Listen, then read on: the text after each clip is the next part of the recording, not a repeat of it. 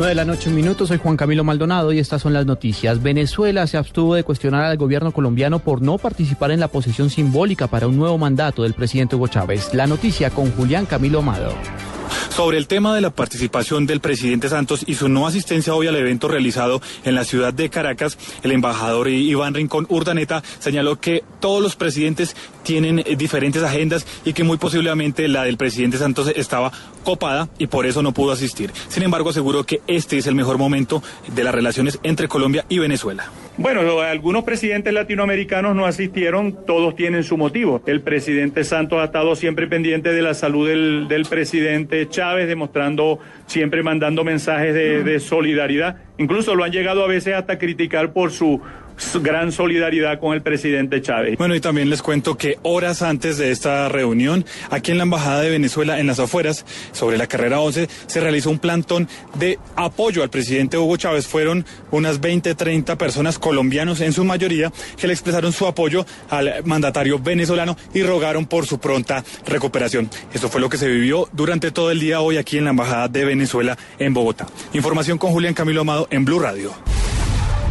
La Contraloría General de la República advirtió que el gobierno eh, realizó operaciones eh, realizadas por las firmas comisionistas e intermediarias de valores Interbolsa y Proyectar Valores habrían generado una multimillonaria evasión de impuestos. Habló sobre el tema el Contralor General encargado Carlos Felipe Córdoba.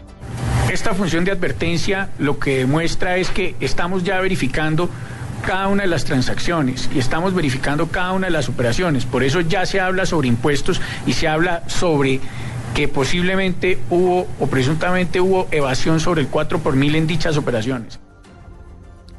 9 de la noche, tres minutos, sigue la novela con los camiones recolectores de basura para el plan de aseado de Bogotá. A pesar de los optimistas pronósticos que prevían que los vehículos ya vendrían en camino a la capital del país, aún siguen en el puerto de Cartagena. Desde ahí nos informa Carlos Cataño. Un nuevo aplazamiento sufrió la revisión técnico-mecánica prevista para 22 de los 60 compactadores de basura alquilados por la alcaldía de Bogotá. La maquinaria permanece en un parqueadero en las afueras de Cartagena, de donde serían trasladados a un centro de diagnóstico automotriz, pero esta evaluación fue postergada por tercera vez.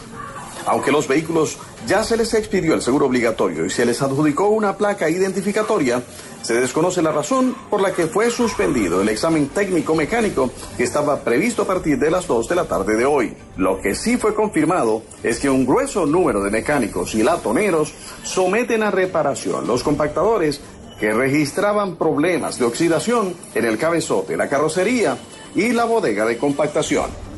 En Cartagena, Carlos Cataño y Guarán, Blue Radio.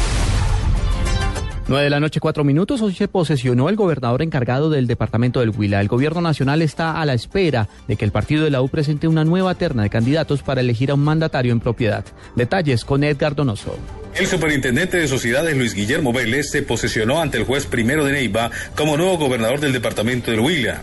El gobernador encargado reemplaza a Cielo González Villa, quien fue destituida por parte de la Procuraduría General de la Nación. Hasta tanto el partido de la U que es el partido eh, al cual pertenece la gobernadora saliente, presente una terna al presidente de la República para que el presidente escoja el nuevo gobernador encargado, digamos, encargado en propiedad, por así decirlo, eh, y ese gobernador encargado en propiedad, producto de esa terna, tendrá como mandato eh, la celebración de nuevas elecciones. El gobernador entrante anunció que continuará con el plan de desarrollo que se viene ejecutando y dio un parte de tranquilidad a los huilenses. En Neiva, Edgar Donoso, Blue Radio. 9 de la noche, seis minutos, sigan con la nube en Blue Radio.